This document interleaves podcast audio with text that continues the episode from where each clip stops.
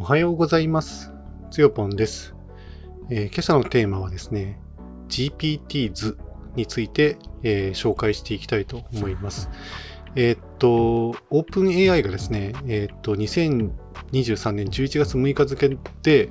えーっと、Introducing GPT 図というですね、えーっと、ブログ記事をですね、その OpenAI の、えーウェブサイトの中にブログとしてね、発表したそうですね。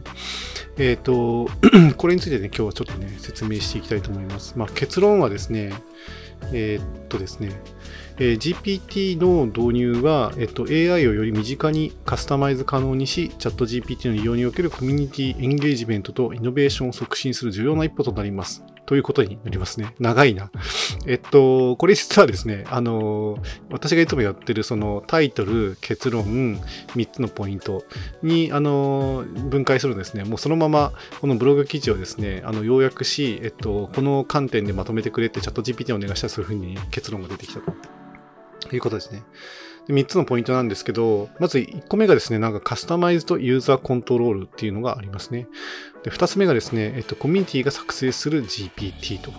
いうのがあって、で3つ目がですね、えっと、GPT ストアとマネタイズっていう、あの、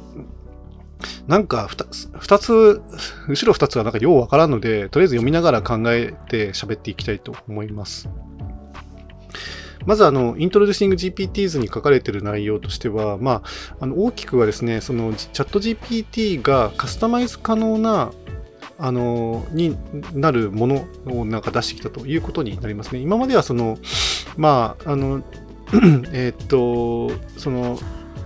なんていうんですか、らえっと、大規模言語モデルで構成されたその GPT を使って、そのチャット形式、対話形式で、そのいろんな質問をすると、その的確な答えが返ってきますという使い方でしたよね。あるいはそのプログラムを書かせてみたりとか、もっと言うとなんかキャンバとか、いろんなそのウェブサービスと連携して、あの、自動でその高品質なものをなんか生み出すような、そういう生成をですね、スピーディーにするような、まあ、そういう使い方、使われ方を、ね、してきたと思うんですけれども、それがですね、そのカスタム GPT というね、あの言葉が出てきてるんですけれども、そのユーザーが特定の目的に合わせて、そのチャット GPT をカスタマイズすることを可能にして、指示や余分な知識、さまざまなスキルの組み合わせを組み込むことができるというのがありますね。例えばだから、昨日ちょっとその、あの、ウェブ開発を、ね、してる同僚と話したときは、その、えーなんか大量のですね、その前提知識を先に与えておいて、例えば本一冊とかですね、与えておいて、例えば PDF とかで本一冊がその PDF にまとまってたら、それをさもうあらかじめね、読ませておいて、でその知識を背景に、えーっと、いろんなね、その質問に答えてねっていうこともできるんじゃないかみたいな話をしてて、あ、なるほど、なるほどというふうに思ったんですよね。まあ、チャット GPT 自体がですね、いろんな様々なその、えっと、インターネット上に溢れているテキストだとか画像データだとかをですね、全部飲み込んで、全部解釈して、全部記憶のデータベースに残してて、で、それをベースにいろんな助言をしてくれたりするっていうのがこの大規模言語モデルの特徴だと自分はそういうふうに思ってるんですけれども、まあ、そこにその、そのチャット GPT がおそらく読んでないであろうその専門領域の PDF だとか、まあ、そういったものを、まあ、あの読み込ませておくことでそのいろんなそのなんていうのかな枝葉の生えてあんまり使えない情報の中の海を探していくよりはその読み込ませたねその知識とそれからそれまでチャット GPT が一般的な知識としてね読んだものをベースに総合的に判断をして、えー答えをね返してくれるようにするというのがまあそのレスポンス向上にはなんか必要そうですよね。だからそういう使い方がきっとできるんじゃないのっていうことを彼は言ってたんで、なるほどなと思いながら、でも自分全然そのね、GPT 図をね、全然知らなかったんで、ちょっとね、あのー今日はね、その Introducing GPTs というですね、OpenAI のブログ記事を中心にちょっと話をしようかなと思っていますと。で、まずその最初の3つのポイントの1つ目が、えっと、カスタマイズとユーザーコントロールっていうね、ころがありまして、ちょっとこれただ読みますね、チャット GPT が書いたやつ。えー GPT はチャット GPT のカスタマイズオプションを強化し、ユーザーが特定のタスクや好みに適したバージョンを作成できるようにしましたと。この開発はチャット GPT GPT をどのように使用するかをよりコントロールしたいというユーザーの要望に応えるものですと。なるほど、なるほどと。だから、あのー少しその、チューニングをするようなイメージだと思えばいいのかなと思うんですけどね。その自分の好みの、えーものにしていくみたいな。なんか、例えば受け答えの仕方もこういう形式で出してほしいだとか、あるいはなんか大阪弁で出してほしいとか、まあ、すごい極端な話よね。なんかそそういう、多分そういうことをなんかできるようにするものだということを言ってるのかなと思いますよね。だここにその、えーさっきのね、あの前提知識をもうちょっとその専門領域の、えー知識知識をですね、大量にこう食べ食べさせて、それを咀嚼させて、で、あの、こちらのその悩みについてね、答え、総合的に判断して答えてもらうみたいな。まあ、例えばそういうこと、使い方もね、できるんじゃないかというふうに思いますよね。で、2番目としてですね、えーっと、コミュニティが作成する GPT っていうあのポイントがね、あるみたいですね。えーただ読みますね。OpenAI は革新的な GPT を創造するコミュニティの役割を重視していますと。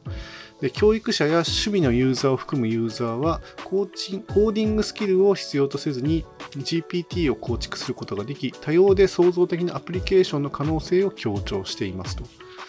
あなるほどね。コミュニティを形成して、そこであコードコード組まずに GPT を、えーカスタマイズして、で、いろんなそのアプリケーションに対応させるようにするということですかね。これかなりだから、うん、なんていうのかな。コミュニティが作成するのところはちょっとよくわかんないところはあるんですけれども、まあ、いろんなグループや団体がですね、あの GPT をうまく活用して、自分たちのその、あまあ、例えばビジネスロジックに適用しやすいその GPT をね、形成、構築するということを示唆してるんですかね。そうすると、その、えーっと、アプリケーションを作るときにですね、そのアプリの UI はこれまで通りの UI なのかもしれないけど、その中身のエンジンの一部に、えーチャット GPT、しかもこのカスタマイズドチャット GPT ですね、これを、えー組み入れて、えーと使えるようにするっていうことを言ってるのかなというふうに思いますね。だからまあ、まあ、コミュニティっていうのがちょっとよくわかんないというか、その切り口がね、ちょっと自分にとってはなんか難しいなっていう感じがするんですけれども、まあ、そういうことがね、できるよっていうことを言ってるのかなと思いますと。で、3つ目ですね、えー GPT ストアとマネタイズっていうのがありまして、なんかね、これそう、GPT ストアっていうですね、新しいプラットフォームをなんか作るらしいですね。あなんか、あんまりそこね、好きじゃないというか、まあだから Apple ストアみたいな、Google プレイのなんかなんちゃらストアとか、と同じ感覚で GPT ストアっていうのを出して、多分そこにアプリをなんか出すっぽいですね。なんかね、アプリを出していけるようになると。でちょっとそのまま読みますね。GPT ストアと呼ばれる新しいプラットフォームは、ユーザーが作成した GPT を特集し、まあ、ギャザリングするってことかな。えー集めて、で、そその、そこで GPT、そのユーザーが作成した GPT、要はユーザーがカスタマイズした GPT を共有、あるいは検索できるようにして、で、場合によってはユーザーのエンゲージメントに基づいて収益化することができますと。そのカスタマイズされた GPT をそこで公開して、マネタイズの対象になるっていうことですよね。だからその有益な普通常のその一般 GPT、まあ、カスタマイズされたいものをね、ここであえてその一般的な GPT と言いますけど、その一般的な GPT じゃなくて、カスタマイズされた方が、その一般 GPT に比べて対価を生んでる、価値を生んでるとなればですね、その対価をあの収益化することができますよということを言ってるんですね、ここは。GPT ストアで自分のカスタマイズしたものを、えー、と公表して、えー、とお金をいただこうというビジネスも、えー今後生まれてくるんじゃないかなというふうに思いますね。で、このストアはコミュニティへの貢献を奨励し、それに報いための広範なイニシアチブの一部であるというふうに言われてますね。はい。ということで結論としては、その GPT の導入は、えっ、と、えーまあ、GPT の導入イコールだから、これを英訳するとですね、Introducing GPTs っていうところになるんですけれども、この Introducing GPTs は、だから GPTs っていうのは、AI をより身近にカスタマイズ可能なものにして、チャット GPT の利用におけるコミュニティエンゲージメントとイノベーションを促進する重要な一歩となりますというふうに、そのブログでは歌われているということですね。だから今後のね、やっぱオープン AI の動向って本当にその日進月歩でたくさんのその、なんていうのかな、スタートアップ資金がね、あの流入して、もう本当に加速度的にですね、このオープン AI の、えー今年1年の本当に成長って目覚ましいものがね、あるなというふうにね、実感してるんですけれども、まあ、その、今ね、その話をしてるですね、同僚とかもですね、あの、まあ、GPT 活用していろいろね、やってるんですけれども、やっぱりその、日々ね、その、更新されていくのにね、結構キャッチアップしながらですね、頑張ってる感じがして、まあ、自分はね、そこまで全然できてなくて、あの、そのより周辺のですね、あの、機能開発をね、しているんですけれども、まあ、そういった話ってなんかすごいなというふうに思いますね。すごいし、自分ももうちょっとだからやっぱりね、GPT のところね、もう少しウォッチしていきたいのかなというふうに思いますよね。今後だから GPT を使ったそういうアプリ開発っていうものが主流になりつつあるのかなというふうに思ってて、そこのその収益とかですね、収益構造っていうのかな、要はどういうその、えー、ビジネスモデルにするかっていうところは一つ考える余地があるとは思うんですけれども、マネタイズですよね。でもまあそれを GPT ストアでのマネタイズでもいいし、そのアプリからの、えっとアプリ内課金でもいいとは思うんですけど、まあ、その GPT をね、使うことで、よりそのアプリケーションの価値が高まって、えー、収益化できるっていうね、そういうビジネスに持っていくっていうことであれば、やっぱりこの OpenAI のね、動向はもう見逃せないし、どんどんね、キャッチアップするべき内容なのかなというふうにはね、感じるんですけど、まあなかなかね、あのー、他事が忙しくてですね、そう簡単にはですね、キャッチアップできないかなというところもね、ありますよね。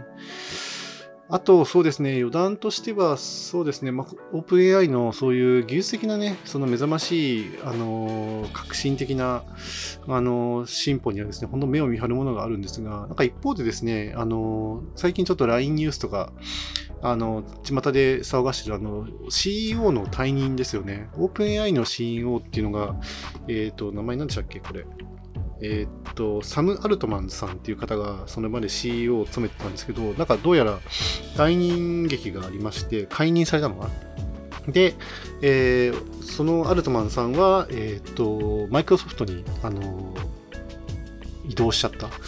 あの、転職しちゃったということですね。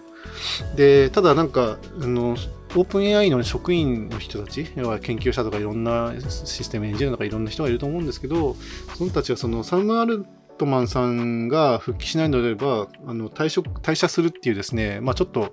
あのボイコット運動をなんかし始めたっぽいですね。だからちょっと今、あのオープン AI はですね、こういう日進月歩の技術的な革新を支えてるその社員たちが動揺を隠せないで行動に出ているという現状があって、ちょっと揺れてるんですよね。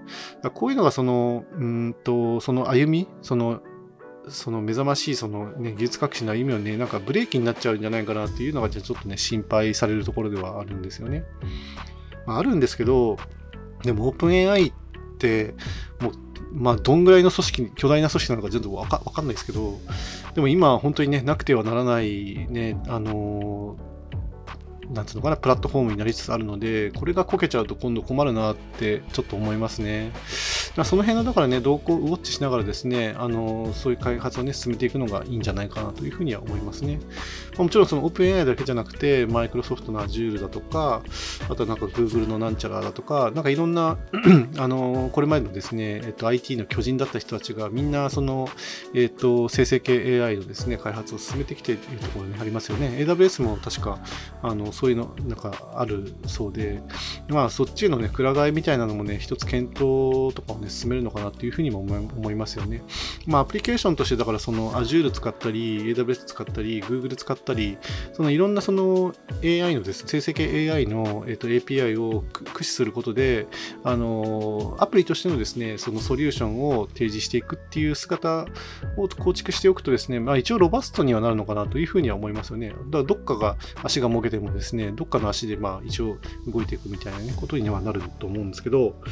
とはいえそれって結構、あの、各社いろんな生成系 AI がきっとあるはずで、あの、癖もあって結構大変じゃないかなというふうには思いますよね。だから、エンジンの世界でみたいな感じで、本当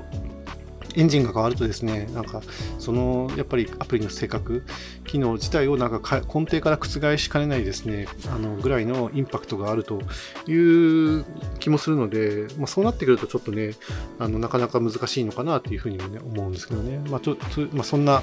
まあ、それはまあちょっと頭でっかちな仮説ばっかりなので、ちょっとね、まあ、あのあんまり言ってもしょうがないので、これくらいにしておきますけど、まあ、いずれにしてもですね、今、オープン AI から目が離せないなという、そういうお話でしたということですね。えー、今日はですね、えー、っと3本撮りのつもりがですね、あ、そういえばこれも喋んなきゃってことで、ため撮りしなきゃっていうのもあるので、えー、っと4本目をね、撮りましたと。えー、オープン AI の動向はね、今後も引き続きウォッチしていきたいですし、今あのやってるビジネスにもですね、やっぱりそれが絡んでくるので、えー、としっかりね、あの状況をウォッチしていきたいなというふうに考えています。えー、以上にしたいと思います。えー、最後まで聞いてくださってありがとうございました。それではまた。